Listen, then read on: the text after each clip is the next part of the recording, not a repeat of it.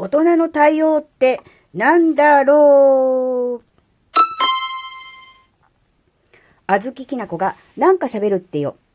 この番組は子供の頃から周りに馴染めなかったあずきなが自分の生きづらさを解消するために日々考えていることをシェアする番組です。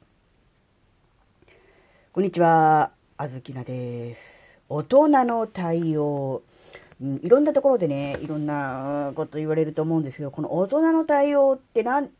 だろうな、どういうことかなってちょっとね、考えちゃったっていうエピソードがあったので、まずそっから喋ってみたいと思うんですけど、えっ、ー、とですね、まあ、要点だけ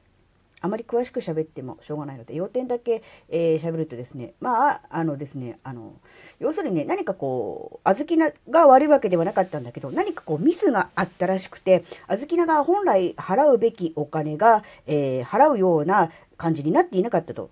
いうことなので、まあね、あの、お金払ってくださいというような連絡が来たんですね。で、まあ、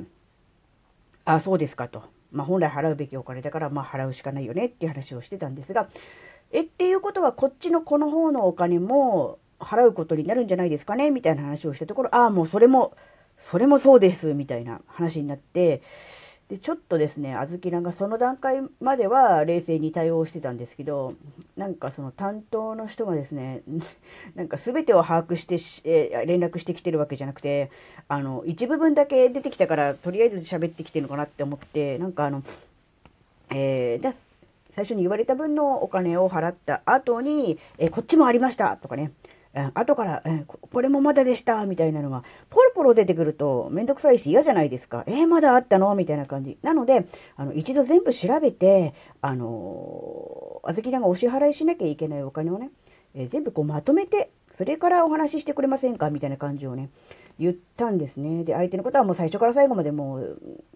平謝りで申し訳ない、申し訳ない、だったんですね。うんまあ、なのにもかかわらず、ちょっとですね、うん、すべてを把握しないでかけているっていうことに関して、えー、多少小豆がこう、切れ、切れ気味になりましてですね、あ相手の方が謝っているにもかかわらず、ちょっとね、あの、きつい口調で詰めたんですね。うん、で、そのことに関して、で、まあまあ、あの、あじゃあそういうことなので、もう一回調べて連絡しますっていうことだったんですが、え電話を切った後ですね、あ全然大人の対応ができてないなって、あの、後になってちょっと自己嫌悪になったんですよ。っていう、そういうエピソードの話です。今回の、えー、話としては、あずきなは全然悪くはなかった。向こうの対応、処理、事務手続きのミスということなので、あずきなは全然関係なかったわけですが、もうすでにね、えー、まあ、そのサービスなりね、何なりを利用しているわけですから、もちろんお金を払わなきゃいけないんですが、うん、で、と思った時に、何でそんなに自分の中で、うん、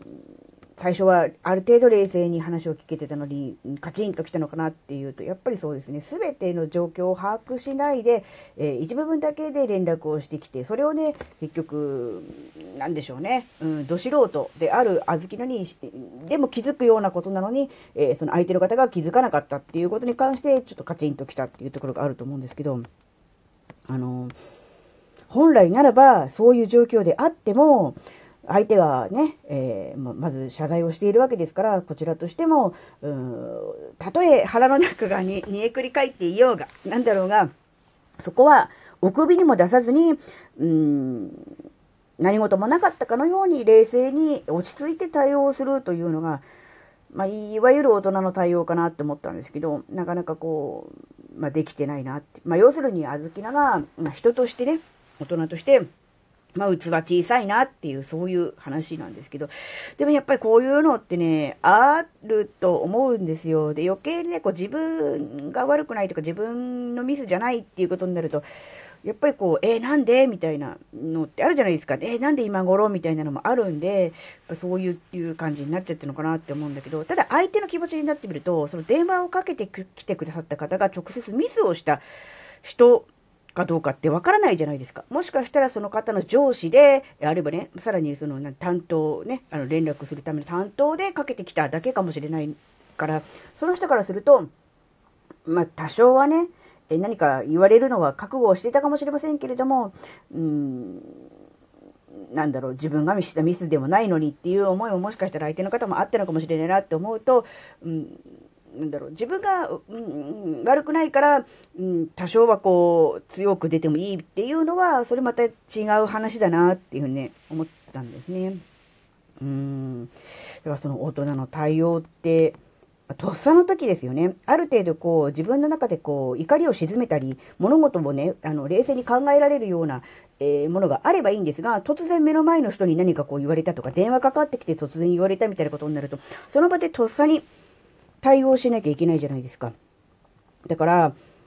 なんだろう、うん、どうしてもこう、反応してしまうというか、そういうところがあるんだなって思ったんですね。なので、あの、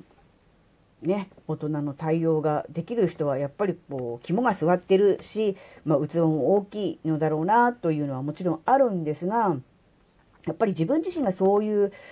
時にそどういう対応をするのかっていうのは、やっぱりこう、冷静で物事をね、あの考えられる時と実際そうじゃない時、自分の耳に降りかかった時では、やっぱりこうだいぶ、うん、違うんだなって、頭で思ってるような対応っていうのはなかなかできないんだなっていう、そういう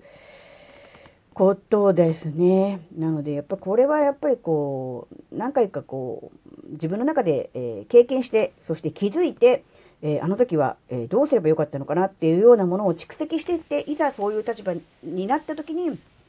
え、過去にも似たようなことがあったぞということをとっさに思い出して、やっぱり、うん、その都度その都度落ち着いて対応するっていうことが大事なのかなっていうふうに思いました。まあ何事も経験といえば経験ですね。なのでまあ、うん、年齢的にはね、もういい大人です。まあ、人の親でもあります。そんな小豆菜ですが、うん、大人の対応が、えー、しっかりできているとは言い難い、そういうところになってるもんですね。まあ、だから、まあ、自分自身の、うん、ことを振り返ってみると、まだまだだな、というね、そんな感じをしたっていうエピソードでした。どうでしょうか、皆さん。大人の対応、できてますか、うんでもね、意外と自分がその立場になっちゃうと、そういう対応できてない。なんかこうパニックになったり、え怒りにこう感情が流されたりっていうのがあると思うんで、やっぱりそれでも、やっぱりこう、うん、我を忘れない、うん、ニュートラルなポジションになるべく早く戻ってくる。そのための、うん、努力が多分自己コントロール能力とか感情の、えー、コントロールね、っていうことだと思うんでね、やっぱそれは、うん、できていかないといけないのかなっていうことね、考えたっていう、そういうお話でした。はい、えー、今回のお話があなたの生きづらさ解消のヒントになればとっても嬉しいです。最後までお聞きいただきありがとうございました。それではまた次回お会いしましょう。じゃ、またねー。